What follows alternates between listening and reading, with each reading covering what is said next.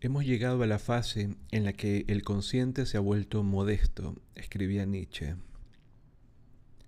El psicoanálisis, la etnología, la sociología y la neurología desde entonces nos han dado muchas otras razones para la modestia.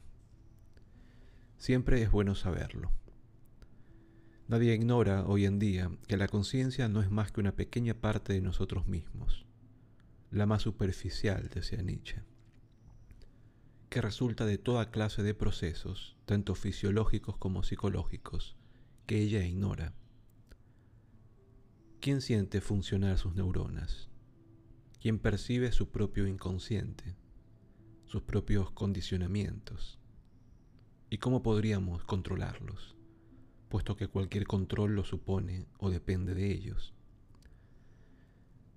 Esta es la que se ha llamado la era de la sospecha Después de Nietzsche, Marx o Freud, la conciencia habría descubierto sus límites. Los hombres sabrán en adelante que somos el resultado de una historia que nos procede, que nos constituye, que nos atraviesa, de la que ignoramos lo esencial y que determina la conciencia, como decía Marx, mucho más de lo que la conciencia la gobierna. Todo esto no es tan nuevo como creemos a veces. Observad a Montaigne, Spinoza, Hume, Diderot, Schopenhauer, ni tan superado como otros, ya sugieren. Que Marx o Freud estén menos de moda que 30 años atrás no bastará para restaurar el sujeto pretendidamente soberano, el de Descartes, el de Sartre, que creíamos absolutamente libre y transparente en sí mismo. Es una suerte, la sospecha lúcida de uno hacia sí mismo vale más que la confianza ciega. Las ciencias puras que hoy rivalizan con las ciencias humanas más bien nos proporcionan nuevas razones de recelo y de modestia. Con el inconsciente o la sociedad todavía podíamos obrar con astucia, revelarnos, proponernos liberarnos de ellos. El psicoanálisis o el marxismo servían para ello, al menos en principio. Pero con el cerebro, pero con los genes, con ese cuerpo que somos, que nos hace, que no escogemos. En resumen, el sujeto no es ni soberano ni transparente, es opaco. Por el contrario, prisionero de las ilusiones que se hace sobre sí mismo y sobre todo incapaz de conocerse o de gobernarse del todo él mismo, tanto más determinado finalmente por su cuerpo, su inconsciente, su cultura, cuanto más ignora que lo es. ¿Qué le queda a la conciencia? No le queda nada, me parece a mí.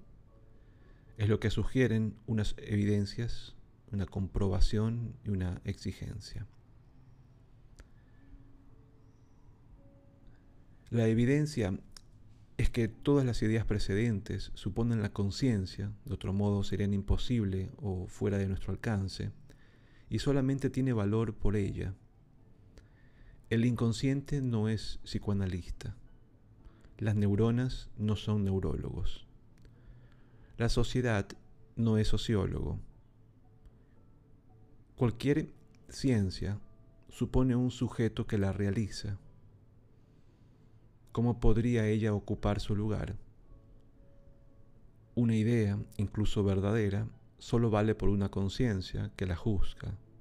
¿Cómo podría ella abolirla? Es lo que confirma una comprobación que es de orden histórico. Freud, Marx, Levi Strauss o Changue son racionalistas, discípulos de la Ilustración.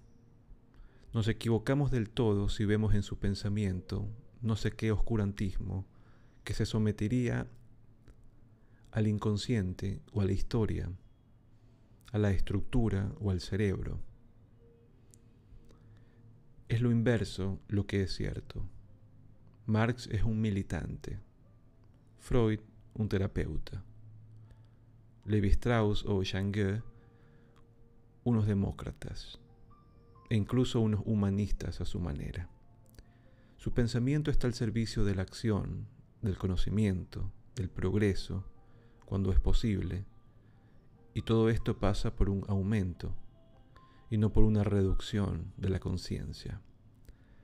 Es el espíritu de las ciencias humanas e incluso de las ciencias puras, dado que tienen al hombre por objeto. Conocer aquello que escapa a la conciencia es también una manera de acrecentarla, y solo esto justifica el intentarlo. ¿Para qué el psicoanálisis, la neurología o la historia? Si no nos enseñan nada acerca de nosotros mismos. ¿Y cómo podrían enseñárnoslo sin transformar al menos un poco nuestra conciencia? De ahí una exigencia que es moral. El inconsciente, sea fisiológico, psíquico o social, no depende de nosotros, puesto que somos nosotros quienes dependemos de él. Qué cómodo resulta esto cuando buscamos excusas o una cabeza de turco. No he sido yo, ha sido mi inconsciente. Es culpa de papá, de mamá, de la sociedad, de mi cerebro, de mi neurosis, de la ideología burguesa. Tal vez.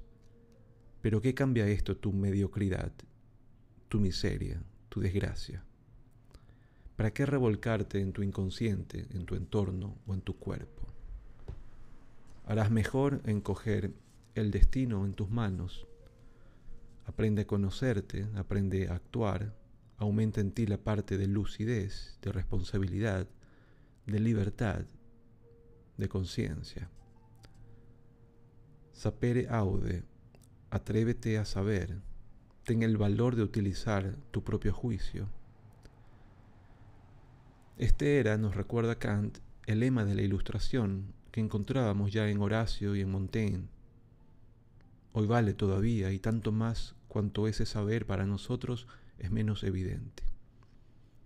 La conciencia ya no es una evidencia, sino un trabajo, una exigencia, una conquista. No una transparencia, sino una elucidación, siempre parcial, siempre inacabada.